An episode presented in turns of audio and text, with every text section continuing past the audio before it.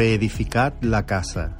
Mensaje de la palabra de Dios por el pastor Israel Sanz en la Iglesia Evangélica Bautista de Córdoba, España, 2 de octubre de 2022.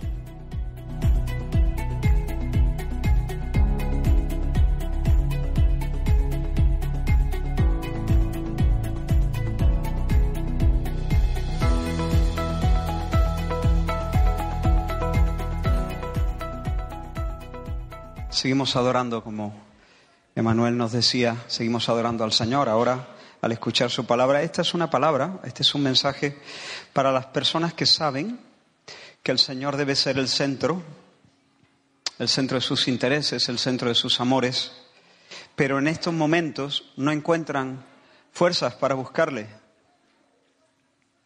Y yo quiero que este mensaje nos ayude de alguna manera a encarar la semana especial de oración que arranca mañana, desde mañana hasta el sábado, y que lo hagamos con un corazón cálido, que lo hagamos con un corazón expectante también. Y parece que el Señor está poniendo el acento en estas últimas semanas en el asunto de reconstruir. La semana pasada Rubén nos habló, eh, basándose en el libro de Nehemías, la reconstrucción de los muros, y y la palabra, el mensaje que el Señor puso en mi corazón para este día, se encuentra en Ageo y también va de reconstruir, en este caso no, no las murallas, sino la casa del Señor. Ageo capítulo 1, tendréis el texto en pantalla, creo. Vamos a leer todo el capítulo Ageo capítulo 1, y dice la palabra del Señor, en el año segundo del rey Darío, en el mes sexto, en el primer día del mes, vino palabra de Jehová por medio del profeta Ageo a Zorobabel, hijo de Salatiel, gobernador de Judá, y a Josué, hijo de Josadac, sumo sacerdote, diciendo, Así ha hablado Jehová de los ejércitos, diciendo, Este pueblo dice, no ha llegado aún el tiempo, el tiempo de que la casa de Jehová sea reedificada. Entonces vino palabra de Jehová por medio del profeta Ageo diciendo, ¿es para vosotros tiempo, para vosotros, de habitar en vuestras casas artesonadas y esta casa está desierta? Pues así ha dicho Jehová de los ejércitos, meditad bien sobre vuestros caminos. ¿Sembráis mucho y recogéis poco? ¿Coméis y no os saciáis, bebéis y no quedáis satisfechos, os vestís y no os calentáis, y el que trabaja a jornal recibe su jornal en saco roto. Así ha dicho Jehová de los ejércitos, meditad sobre vuestros caminos. Subid al monte y traed madera y reedificad la casa y pondré en ella mi voluntad y seré glorificado, ha dicho Jehová. Buscáis mucho y halláis poco y encerráis en casa y yo lo disiparé en un soplo. ¿Por qué? Dice Jehová de los ejércitos. Por cuanto mi casa está desierta y cada uno de vosotros corre a su propia casa. Por eso se detuvo de los cielos sobre vosotros la lluvia y la tierra detuvo sus frutos. Y llamé la sequía sobre esta tierra y sobre los montes, sobre el trigo, sobre el vino, sobre el aceite, sobre todo lo que la tierra produce, sobre los hombres y sobre las bestias y sobre todo trabajo de manos. Y oyó Zorobabel, hijo de Salatiel, y Josué, hijo de Josadac, sumo sacerdote, y todo el resto del pueblo, la voz de Jehová su Dios, y las palabras del profeta Ageo, como le había enviado Jehová su Dios, y temió el pueblo delante de Jehová. Entonces Ageo, enviado de Jehová, habló por mandato de Jehová al pueblo, diciendo, Yo estoy con vosotros, dice Jehová. Y despertó el Señor el espíritu de Zorobabel, hijo de Salatiel, gobernador de Judá, y el espíritu de Josué, hijo de Josadac, sumo sacerdote, y el espíritu de todo el resto del pueblo, y vinieron y trabajaron en la casa del Señor de los ejércitos, su Dios, en el día 24 del mes sexto, en el segundo año del rey Darío. Vamos a orar. Señor, estamos ante tu palabra. Ayúdanos, Señor, a acercarnos a ella con reverencia. Descalzamos nuestros pies en esta tierra sagrada y te pedimos, Señor, la ayuda, la iluminación de tu Espíritu Santo, para que nuestro corazón no oiga sin oír, para que oyendo oigamos de verdad, para que podamos responder, Señor, Dios mío, a, tus a tu llamada. Haznos sensibles, Señor. Derriba, Señor, fortalezas de nuestro corazón. Elimina ruidos, Señor. Abre nuestro, nuestros oídos, Señor, a, a la voz tuya, que eres quien nos amas de verdad, quien nos amas bien, quien nos sabe, Señor, amar, quien quieres nuestro bien en esta mañana. Te lo rogamos en el nombre de Jesús. Amén. Amén. Aquí tenemos, hermanos, un pueblo insatisfecho. Un pueblo que, según hemos leído, come, siembra, come, bebe, viste, trabaja y con todo, ninguna de estas cosas le luce. No le luce. No le luce. Siembran mucho, pero la cosecha es escasa, exigua. Comen y beben, pero no se sacian. Se visten y con todo siguen teniendo frío. Y el salario, el salario que reciben después de toda la brega, después de toda la, de toda la fatiga, de todo el afán, lo guardan en una bolsa agujereada y lo pierden de camino a casa. Y uno mirándolos de lejos, tan activos, tan entregados a sus cosas, entrando, saliendo, sudando, luchando, eh, tan metidos en sus quehaceres, uno pensaría que sus vidas prosperan, que sus vidas avanzan, que se desarrollan, que van hacia la plenitud. Pero no es así. Hay un regusto amargo que lo impregna todo. Hay una frustración que es como una bruma que está alrededor de sus corazones. Hay un sentimiento de vacío, hay una, hay una sensación de que la alegría les esquiva una y otra vez. Y me pregunto, hermano, ¿no será esa la experiencia de algunos de nosotros?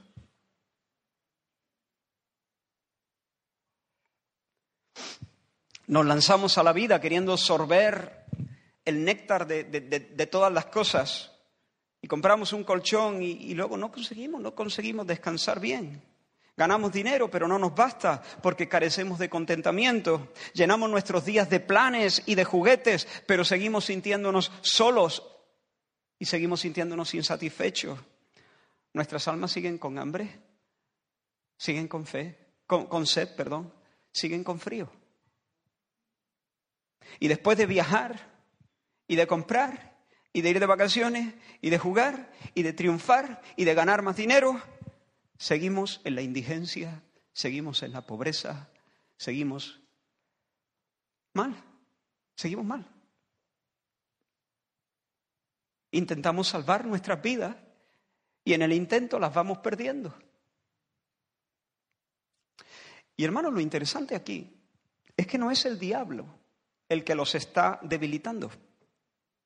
No es el diablo el que los agosta, no es el diablo el que los está secando, es Dios.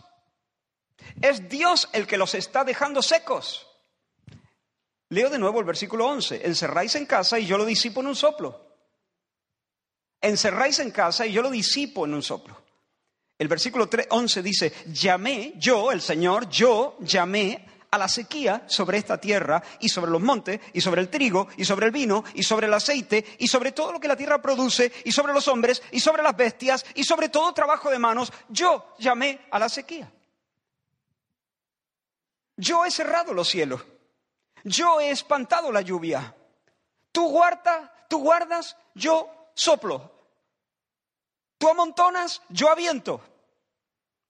Tú recoges, yo esparzo. Me dice, ¿por qué? ¿Por qué? ¿Por qué Dios hace eso? ¿No me quiere el Señor? ¿Se me ha convertido el Señor en un enemigo? ¿Acaso el Señor no quiere la prosperidad de su pueblo? ¿Por qué el Señor se dedica a desbaratar las cosas que el pueblo intenta construir? No, el Señor no se nos ha vuelto un enemigo. El Señor hace a veces que no nos luzcan las cosas. para que no echemos el ancla en una tierra de alegría chica, para que no echemos el ancla en una tierra de placeres penúltimos. Dios no quiere para ti felicidades pequeñas. Por eso te desbarata una y otra vez el nido que tú intentas construirte. Porque quiere que salgas del nido, que vueles a las cumbres, que remontes, y que vayas en línea recta hacia la felicidad grande. Cuando Dios sopla en tus montones, en realidad te está haciendo misericordia. te está haciendo misericordia, porque no quiere verte en brazos de amantes que te van a engañar. Dios no quiere verte en los brazos de un amante que te va a traicionar. Dios no quiere verte en brazos de un amante que te va a traicionar. Así que fíjate, el pueblo se afana por salir adelante y Dios los traba, Dios los estorba, Dios frustra sus intentos, Dios les cierra el paso. ¿Y cuál es la causa final?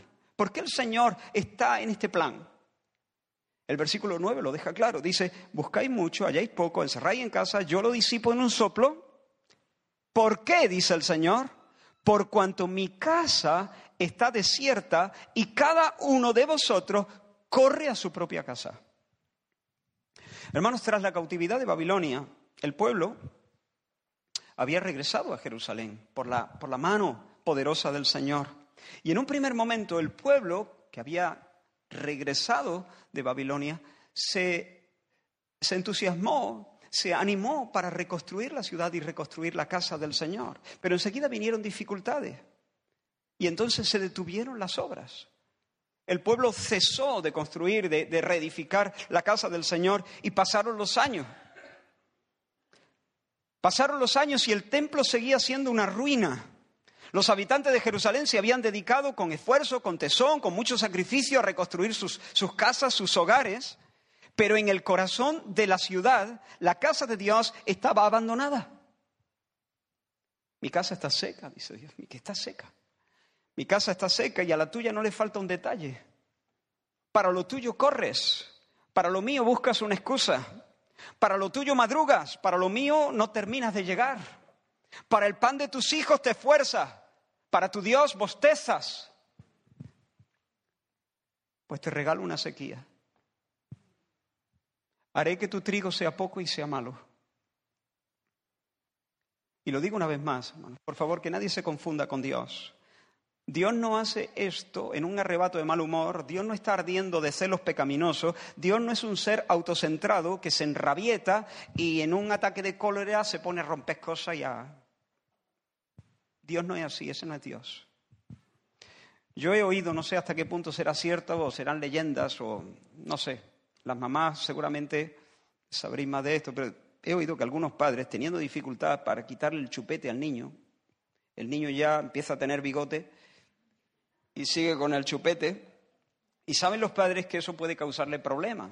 No sé si, si es así o eso es lo que se suele decir, pero puede deformarle ¿no? la formación de los dientes o incluso el paladar, ¿no? Y hay que quitárselo, hay que quitarle el chupe, ¿no? Hay que quitárselo, hay que actuar. Y entonces lo que hacen es que le ponen algún liquidito que amargue, de modo que cuando el nene se meta el chupete en la boca, entonces lo escupa con asco. Le amargan el chupete porque quieren que el niño aprenda a vivir feliz sin ese apéndice, sin esa cosa. Pues Dios hace lo mismo con nosotros, nos amarga algunos goces. Dios a veces algunos goces le echa alguna cosita para que nos amarguen, pero nunca es sadismo. Esos padres no son sádicos y Dios tampoco. Esos padres buscan un bien para el nene y Dios busca un bien para sus hijos. El Señor nunca convoca, nunca disfruta convocando una sequía. Pero en su amor se mueve para evitar que nuestro paladar espiritual se deforme, que nuestra alma se distorsione por el apego a las cosas. El Señor le está diciendo aquí, os desvivís, os estáis desviviendo y después de todo estáis vacíos, estáis insatisfechos. Pues que sepáis que yo soy el que está haciendo que reine el descontento en vuestras vidas, porque te has olvidado de mi casa.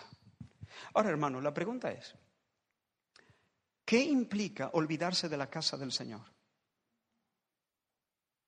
¿Por qué, era tan importante el templo en, esa loma, en esa montaña, en Jerusalén? Habría mucho que decir en cuanto a esto, pero me voy a remitir solo a un versículo. Cuando Dios se dirige a Salomón, eh, cuando Salomón edifica el templo del Señor, Dios se aparece a él y, habla con él.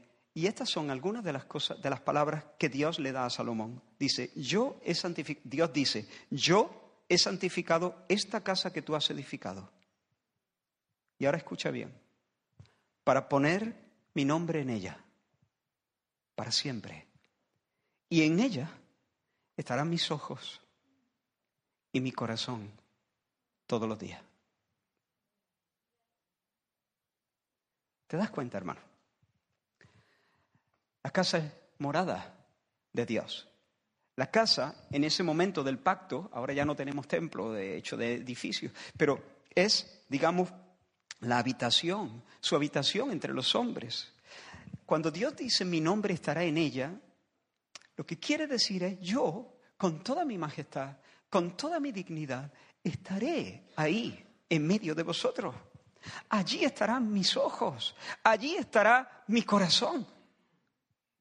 Mi casa es un lugar de encuentro, mi casa es un tálamo, mi casa es un sitio de reunión. Mi casa es casa de...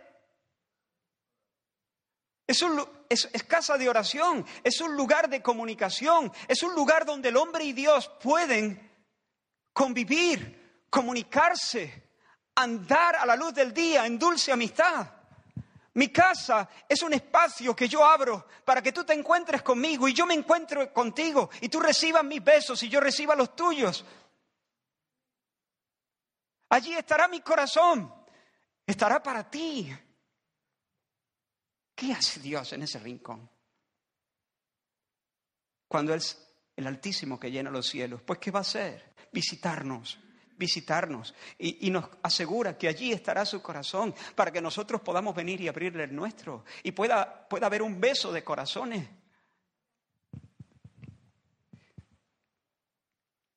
Hermanos, la apatía hacia la casa no es otra cosa que apatía hacia la presencia, la presencia. El desdén hacia la habitación es desdén hacia el habitante. Olvidarse del santuario es olvidarse del santo que habita el santuario. Ahora, date cuenta, hermano, que en teoría, en teoría, el pueblo no estaba ignorando el templo. Todos allí en Jerusalén te hubieran dicho que la casa de Dios es importante, importantísima, tiene una importancia capital. Ninguno de ellos asumiría que está renunciando a la responsabilidad de reconstruir el templo. Todos te dirían, no, no, el templo, el templo es importante, el templo se va a reconstruir, yo, yo voy a reconstruir el templo, yo... Pero luego, luego. El argumento era este, no es el tiempo, aún no es el tiempo. Es importante, pero todavía no es el tiempo, no es el momento de reconstruir. Todavía tengo, primero tengo que arreglar algunas cosas, primero tengo que poner en orden algunos asuntos de casa, algunos asuntos domésticos, eh, y luego ya me dedico, porque yo sé, obviamente, que esto es lo importante, que esto es lo prioritario, que esto hay que levantarlo, y aquí, aquí está el tío. Yo, me, yo sé que yo, yo voy a, a reedificarlo, pero luego, mañana, Dios mañana, Dios mañana, el Señor luego. ¿Te das cuenta de lo pervertido que tiene que estar un corazón para pensar así?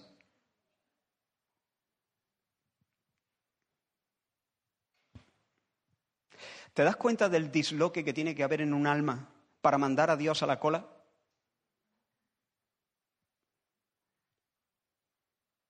¿Te das cuenta, repito eso, del disloque que tiene que haber, del desorden que tiene que haber en un alma para mandar a Dios a la fila? ¿A que espere su turno? ¿Comprendemos la, la locura de no priorizar la presencia Hermanos, ¿para qué quiero yo trigo si no tengo sus ojos? ¿De qué me sirve el vino y el aceite si no tengo su nombre y su corazón? ¿Recuerdas a Moisés? Básicamente fue lo que dijo, ¿para qué quiero yo una tierra de, de leche y miel si tú no estás? Si tú no vienes, la miel amarga. Si tú te quedas, donde quiera que yo llegue, donde quiera que yo esté, estaré lejos. Si tú no vienes, donde quiera que yo vaya, donde quiera que yo esté, independientemente de las circunstancias que me rodeen, cualquiera que sea la prosperidad material que pueda disfrutar, estaré lejos, lejos. Así que, Señor, si tú no te vas a mover de este desierto, si en este yermo estará, vas a dejar tu nombre, tus ojos y tu corazón, echo el ancla en este desierto y me quedo aquí con los lagartos y contigo. No nos saques de aquí si tu presencia, si tu presencia, si tú mismo no vas a venir con nosotros. ¿Recuerdas a David, hermano? David pecó gravemente y comenzó a sentir el soplo disipador del Señor. El Señor quitándole alegría. La tristeza, de hecho, cayó sobre el alma de David como un bandido. Y David estaba rodeado de placeres. Era el rey, estaba rodeado de privilegios, pero la sequía se le instaló dentro del corazón. Y cuando por fin se rompió, confrontado por el profeta Natán, y cuando, y cuando él confesó su pecado, un pecado horrible, un pecado sexual, adulterio, entonces elevó un grito desgarrador, un ruego desgarrador. Y eso se encuentra en el Salmo 51. Y en el centro, en el tuétano de esos clamores, él hace una petición que nos deja ver cuál es la orientación de su corazón. Esta es la petición que hizo. No me eches de delante de ti. No me eches de delante de ti. No me eches de delante de ti. No me dejes, no me dejes sin tu nombre. No me dejes sin tus ojos. No me dejes sin tu corazón. Señor, no me excomulgues. No me excomulgues, no me saques de la mesa. No me retires tu, tu mirada. No me niegues la palabra. No me niegues tu amistad. No me dejes solo. No quites de mí tu Santo Espíritu. Y el mismo David dice en el Salmo 4, muchos son los que dicen, ¿quién nos mostrará el bien? ¿Quién nos mostrará el bien? ¿Dónde está el bien? ¿Cuál es la vida buena? ¿Dónde está la gloria? ¿Dónde está la plenitud? ¿Dónde está el banquete? ¿Cuál es la buena vida? ¿Quién nos mostrará el bien? Y sigue diciendo David, él mismo responde, alza sobre nosotros, oh Jehová, la luz de tu rostro. En otras palabras, alúmbranos con tu mirada, míranos y sonríenos. Así amanece en la vida. Cuando Dios mira y sonríe, cuando Dios mira y sonríe, alumbra el alma. Y eso, esa es la vida abundante. Entonces, ¿quién nos mostrará el bien? Pues Señor, ¿quién va a ser tú? Tú nos mostrarás el bien. Y además es que sé cuál es ese bien. Ese bien es la visión beatífica, es la visión, es contemplar tu rostro, es la, es la contemplación amorosa de tu hermosura. Alza, Señor, sobre nosotros tu rostro, mira y sonríenos, Señor. Y entonces sigue diciendo en el Salmo, tú diste alegría a mi corazón mayor que la de ellos cuando abundaba su grano y su mosto. Así que yo no quiero al final, a ver, comer hay que comer. ¿no?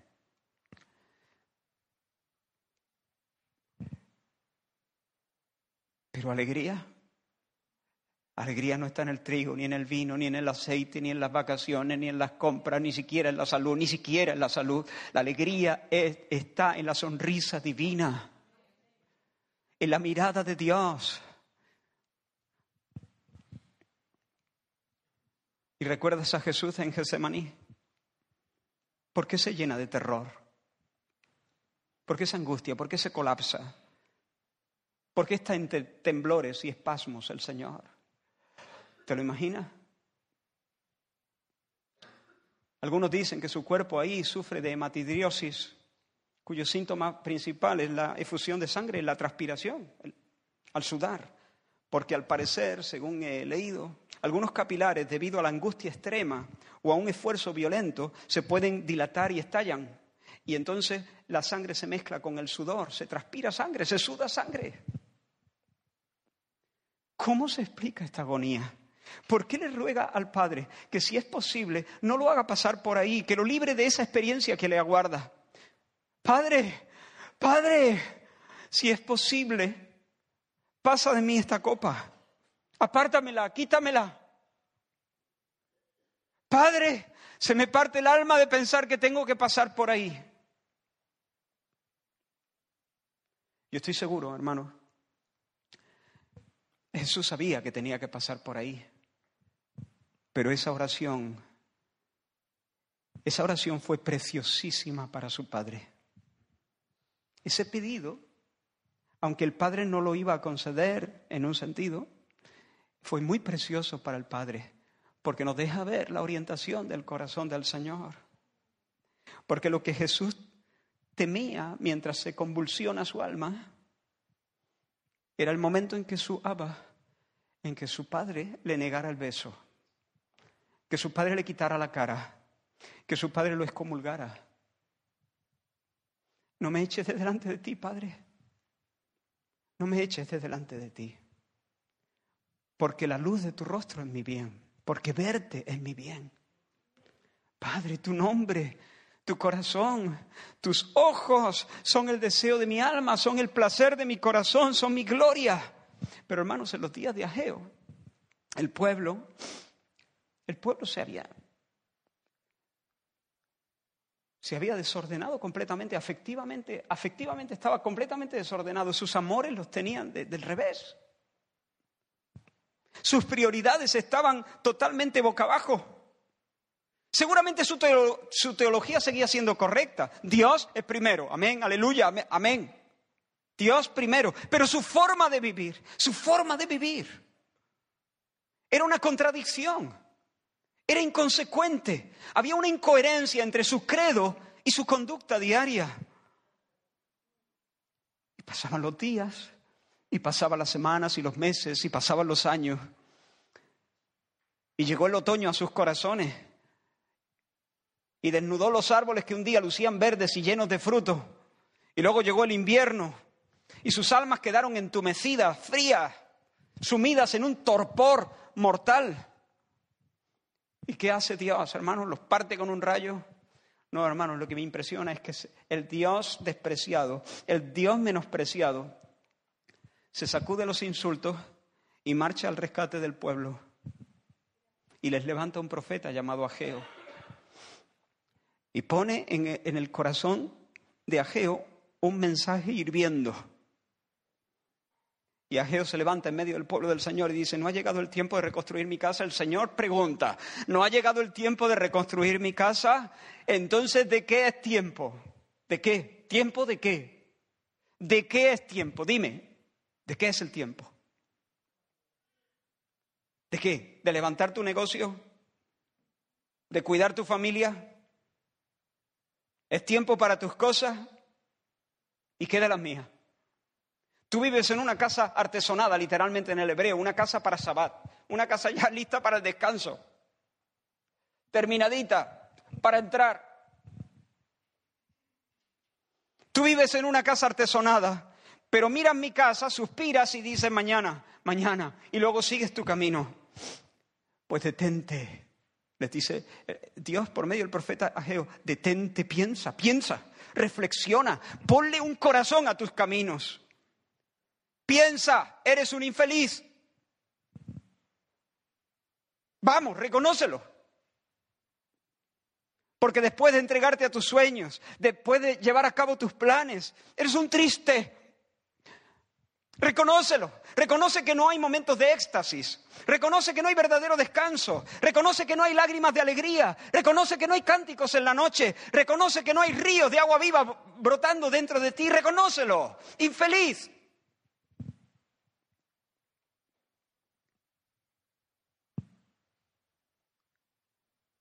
Pero busca primero el reino de Dios y su justicia Busca primero el reino de Dios y su justicia y yo y deja que yo te vaya arrimando las cosas que vas necesitando. Busca mi presencia, busca mi presencia, busca mi presencia, procura que yo esté, procura que yo esté. Ansía mis ojos, ansía mi corazón, ansía mi nombre. Sé como David, quien dijo en el Salmo 132, con razón Dios hablaba de David como un hombre conforme a su corazón, ¿verdad? A pesar de que metió la pata tan terriblemente y sin embargo, y sin embargo tenía un corazón que estaba en la frecuencia, estaba en la frecuencia de Dios. David dice, no entraré en la morada de mi casa, ni subiré sobre el lecho de mi estrado, no daré sueño a mis ojos, ni a mis párpados adormecimiento, hasta que haya lugar para el Señor, morada para el fuerte de Jacob. Esa va a ser mi, mi preocupación. Me voy a olvidar de mi colchón, de mi cama, me voy a olvidar de mi, de mi pan, pero no me voy a olvidar de hacerle un espacio a Dios. Yo quiero la morada de Dios en medio de mi pueblo. Y Dios dice, un varón conforme a mi corazón. Dios le dice al pueblo por medio de Ageo, vamos, subid al monte, traed madera, reedificad la casa, ya, ahora, hoy. Pospon todo lo demás, posponlo. Postérgalo todo. Haz de este lugar un peniel en el cual te aferres y le digas al Señor, declárame ahora tu nombre.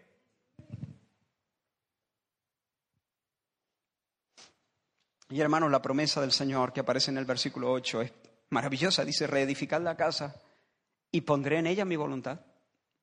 Es decir, eh, miraré la reconstrucción con gusto, me complaceré, estaré contento, me agradaré, me sentiré complacido. Eso significa pondré en ella mi voluntad, en el, texto hebreo.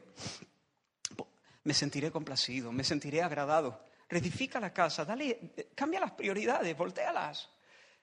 Y yo me sentiré agradado. Y ahora mira, escucha lo que, lo que dice.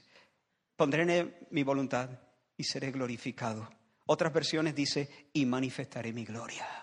Y manifestaré, manifestaré mi gloria, es decir, alzaré sobre vosotros la luz de mi rostro.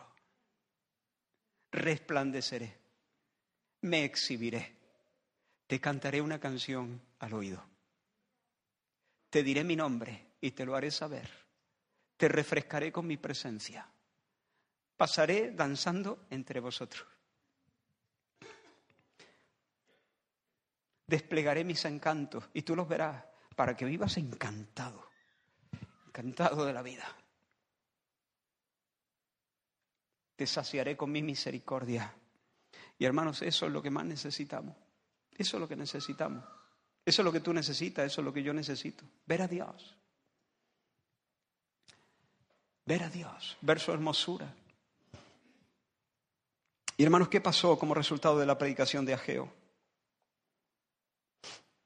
El versículo, el versículo 12, perdón, dice, y oyó Zorobabel, hijo de Salatiel, hijo, y Josué, y todo el resto del pueblo, oyó, oyeron la voz del Señor, su Dios, y las palabras del profeta Ageo, como le había enviado Jehová su Dios, y temió el pueblo delante de Jehová. Así que Zorobabel, Josué y el resto del pueblo oyeron al Señor. Esta palabra Shamá se puede traducir perfectamente. De hecho, el significado no es simplemente que escucharon, es que obedecieron. Cuando dice que Zorobabel oyó la palabra del Señor, es que Zorobabel obedeció la palabra del Señor. Josué obedeció la palabra del Señor. El pueblo obedeció la palabra del Señor. Desmontaron su rutina, dieron un vuelco a sus vidas, rehicieron la agenda, subieron al monte, talaron madera, esforzaron sus manos para bien, obedecieron al Señor. Pero ¿dónde se arraiga esa obediencia? ¿Por qué obedecieron al Señor? Porque temieron al Señor. Le temieron, le temieron. Un sagrado respeto por el nombre, la dignidad, la majestad de Dios invadió las entrañas del pueblo. El temor del Señor. El temor del Señor es lo que nos mueve a la obediencia. El temor del Señor es lo que nos hace temblar delante de su palabra. Pero este no es un miedo natural, no es un miedo, eh, no es un susto de Dios, no. El temor de Dios es esa rara y sagrada combinación, por una parte, de un profundo sentimiento de espanto ante la idea de perder a Dios. Porque uno es consciente de la majestad, de la grandeza, de la supremacía, de la hermosura de Dios. Y entonces, cuando piensa en perder a Dios, cuando se imagina perdiendo a Dios, le da vértigo, se espanta, se aterroriza, no, no puede soportar la idea de quedarse sin Dios. Pero al mismo tiempo el temor de Dios no es solamente ese sentimiento de espanto ante la idea de, su pérdida, es un sentimiento de asombro, de maravilla, de acogimiento festivo, de eh, eh, eso, por la realidad de su visita, de su cercanía, de su don. que es el mismo, el don del Espíritu Santo. Entonces, por una parte, espanto ante la idea de perderle y por otra parte, maravilla, asombro, alegría sagrada por el hecho de poder tenerle por cuanto Él se nos da. Él viene a nosotros. El Padre y el Hijo por el Espíritu viene a nosotros. Oh, hermanos, ¿cuánto necesitamos ese temor? Sin ese temor nosotros podemos escuchar mil mensajes más. Podemos pasar toda nuestra vida escuchando mensajes. Podemos leer la Biblia del derecho y del revés. Y todo el tiempo oiremos sin oír. Acomodaremos la Biblia. Le haremos la media. Ah, justificaremos, racionalizaremos, escucharemos la palabra y seremos buenos discutiendo teología, interpretando palabras, eh, eh, textos y todas esas cosas que tienen su lugar, por supuesto. Pero, pero, no, pero no seremos conmocionados. La palabra no impactará nuestros corazones nuestra vida no será transformada. Sin ese temor de Dios, estaremos jugando y a medida que se endurezca nuestro corazón, seremos más frívolos, más insensibles ah, y más engañados. Necesitamos el temor del Señor. Dile, Señor, pon tu temor en mi corazón. Pon tu temor en mi corazón. Quítame la tontería. Quítame la liviandad. Pon tu temor en mi corazón. Que yo no piense de ti como si fueses cualquiera. Que yo no me acerque a tu palabra como si fuese el canto de un grillo detrás de la ventana. Que yo no escuche los, mensajes como el que oye llover. Que tu voz no sea un ruido, un ruido blanco de fondo. Señor, conmocioname. Hazme temblar delante de tu palabra, hazme temblar de gozo, de emoción, de asombro y de respeto, de reverencia delante de ti. Porque cuando el temor de Dios crece en nuestro corazón, se abre espacio, conquista nuestra alma, entonces nosotros vamos a obedecer y vamos a obedecer con gusto. Y cuando obedecemos en el temor del Señor, esa obediencia no pesa, no es gravosa, Y hermanos, cuando finalmente el corazón del pueblo se reorientó, cuando comenzaron a ordenarse sus amores, cuando la presencia vino a ser la prioridad de ellos, de nuevo Dios habló y con esto quiero ir terminando. Dios les habló de nuevo. En el versículo 13, entonces Ageo volvió a predicar otro mensaje. Ageo habló por mandato del Señor al pueblo diciendo, yo estoy con vosotros, dice el Señor. Mira cómo ha cambiado el mensaje. ¿eh? Yo estoy con vosotros, dice el Señor. Y el 14 dice, y despertó el Señor el espíritu de Zorobabel, de Josué y del resto del pueblo, y vinieron y trabajaron en la casa del Señor de los ejércitos. Dios les dice, pueblo mío, yo, que hasta aquí he estado soplando sobre vuestros montones para disiparlos, pues ahora estoy con vosotros estoy con vosotros, yo estoy contigo, no tengas miedo, yo te ayudo, yo te ayudo, ya, ya, no, ya no voy a soplar para disipar, ahora, ahora recojo con vosotros, yo subo contigo al monte, yo estaré allí esforzando tus manos para que talen los árboles que necesitas, para que hagas acopio de madera para reedificar la casa, y en lugar de, de como digo, de soplar para esparcir, yo voy a, lo que voy, donde voy a soplar es en las brasas de tu ánimo, en las brasas de tu ánimo, para darte ánimo, para infundirte aliento, para, para despertar tu espíritu. Eso es lo que significa avivar, para avivarte, para avivar tu corazón. Esa palabra se puede traducir así. Y avivó el Señor el corazón de Zorobabel y de Josué y del resto del pueblo. Los animó, despertó el espíritu de ellos. Hermano, Tú sabes que Dios es primero. Pero tal vez en tu fuero interno dice, yo lo sé, Israel, yo lo sé. Yo lo sé, pero, pero no me veo con fuerzas de buscarle. Mi alma está fría, mi alma está apática, mi alma está entumecida. Y por eso, como mi alma está entumecida, no lo busco. Vale, te entiendo. Y yo te digo en el nombre del Señor, porque no le buscas, tu alma está entumecida.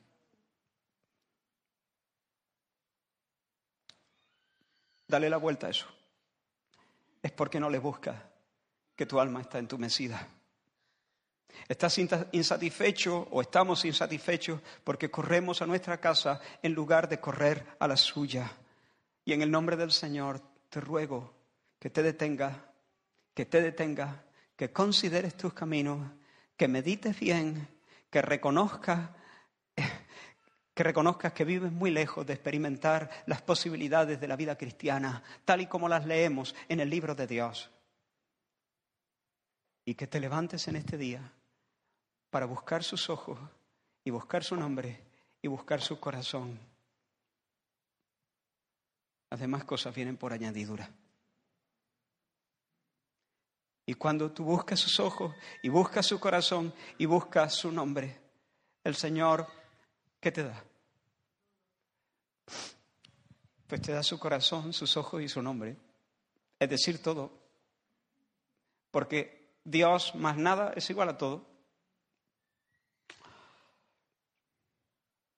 Así que quisiera retar a la iglesia en esta semana que este tiempo sea un momento para buscar el fomento de un renovado apetito por Dios. Dile, Señor, quiero renovar mi apetito por ti. Ayúdame, porque esto yo no lo puedo hacer por mí mismo.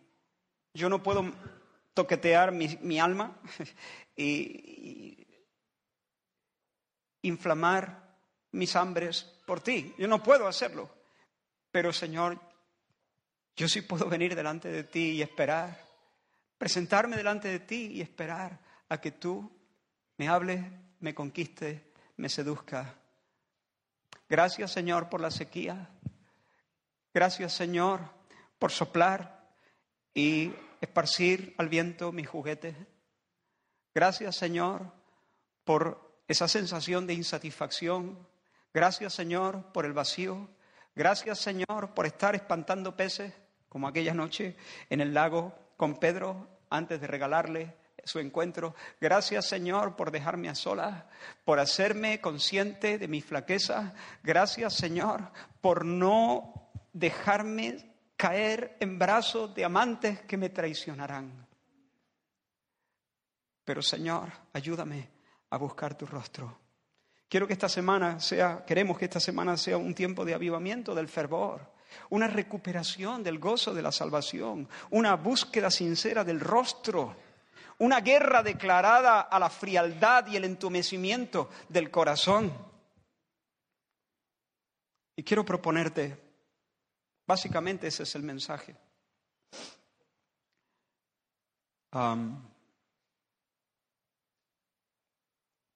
Pero quiero proponerte, lanzarte una idea, lanzarte una idea.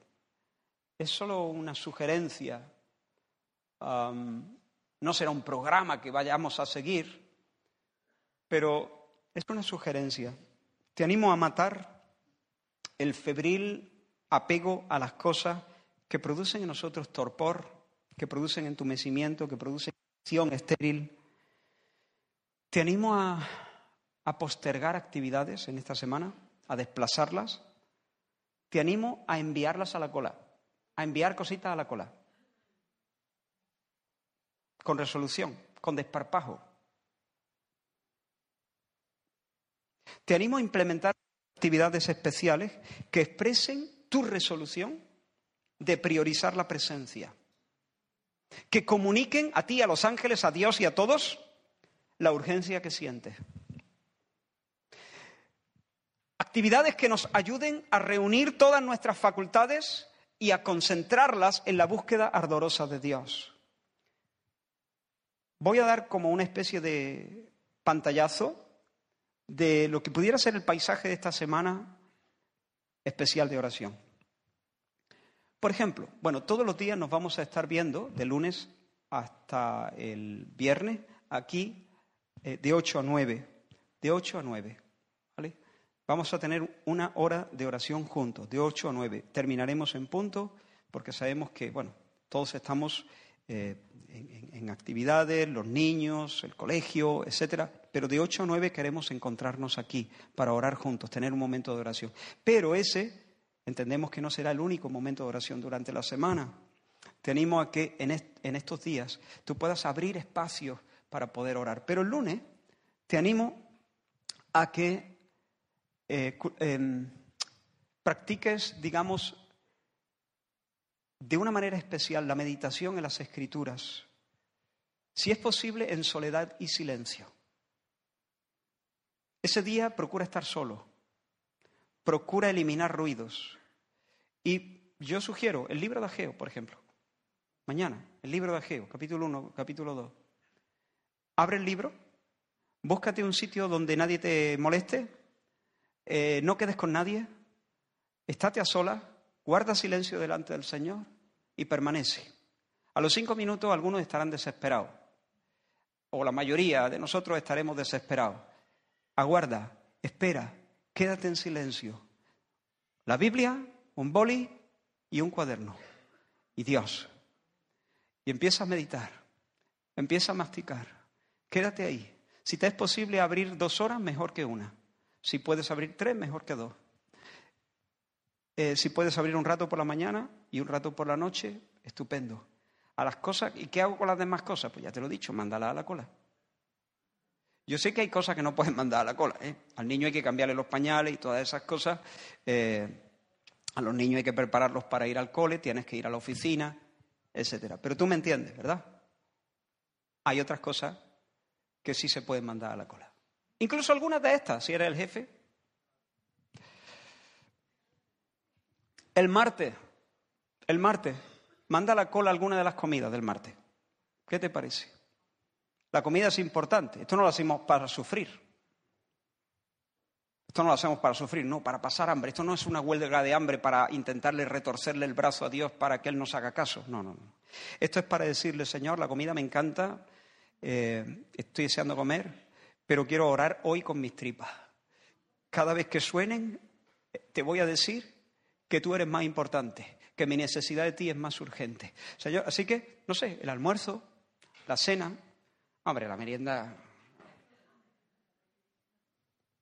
mm, no sé, bueno, cada uno, cada uno. Ah, el martes ayuno, hay quienes pueden ayunar todo el tiempo, todo el día.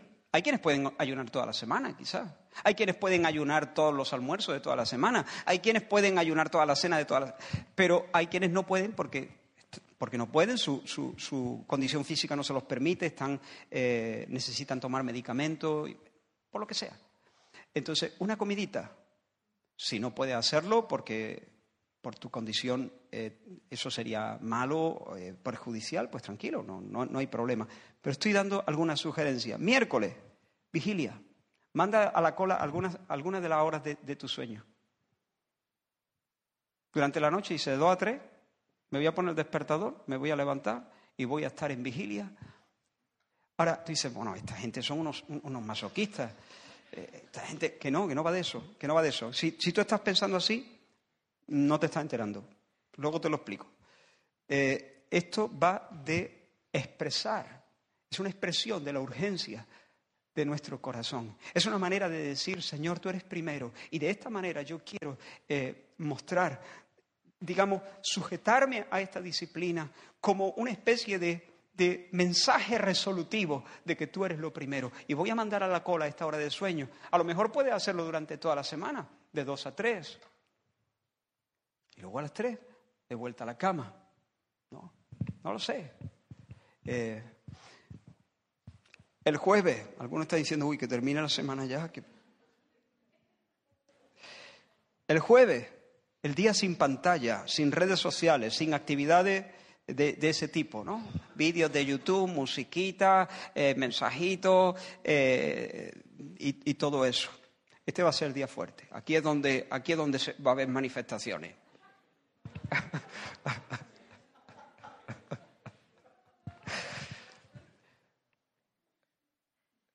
Hermano, eh, estoy un poco bromeando, pero hermano, si la iglesia con seriedad, si nosotros nos entregamos a una semana especial de oración, yo creo que el Señor nos va a bendecir. Yo creo que el Señor nos va a salir al encuentro. No te asustes si viene el síndrome de abstinencia, vendrá, vendrá. El síndrome de abstinencia, los sudores fríos, los temblores, no importa, no importa. Tú dile, tú, tú aférrate al Señor y tú le dices, no me, no me eches de delante de ti, no me eches de delante de ti. Porque si esto es porque no puedo ver YouTube, entonces ¿qué será el infierno? ¿No? ¿Qué será la ausencia de Dios? Entonces quédate ahí, hermano. Quédate ahí, hazlo. A lo mejor lo puedes hacer un par de días. Yo sé, me consta que hay personas que necesitan estar conectadas por su trabajo. Vale, vale, está bien. Pero haz todo lo posible Queremos hacer este tipo de ayunos, queremos hacer este tipo de entregas, queremos hacer este tipo de expresiones resueltas, queremos mandar a la cola un montón de cosas. El viernes, el viernes lo dejo a tu elección. Piensa una cosa que de un modo muy particular a ti te sirva para expresar tu hambre y tu resolución de ir ardorosamente en pos del Señor. Tú mismo. Y el sábado, bueno, el sábado nada. Esto es como en las dietas, ¿no? No. No, es de broma. El sábado nos vemos en la vigilia. Todos los días nos vamos a ver de 8 a 9. El sábado nos vamos a ver aquí a las 7 de la tarde en el local y vamos a ir juntos a los billares y vamos a estar en el campo bajo las estrellas, buscando al Señor juntos como pueblo del Señor. He mirado el tiempo, hará 30 grados de máxima eh, y 18 de mínima. Así que en los billares a esa hora no creo que haya eh, que haga menos de 18, 17 grados a esa hora. Luego ya más adelante a lo mejor baja un poquito más. Por lo tanto, no hará mucho frío, pero sí llévate algo, alguna sudadera, si eres muy friolero, alguna mantita fina, para echártela en la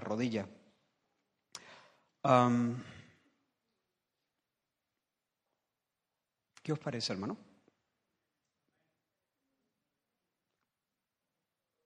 ¿Qué os parece? Y si el Señor nos, nos visita y cuando, cuando el pueblo, yo no digo que si, si ponemos todo el empeño, Dios nos nos renovará en esta semana. Tal vez sí. Pero bueno, el Señor tiene sus tiempos, sus maneras y yo no le puedo poner el horario a Dios.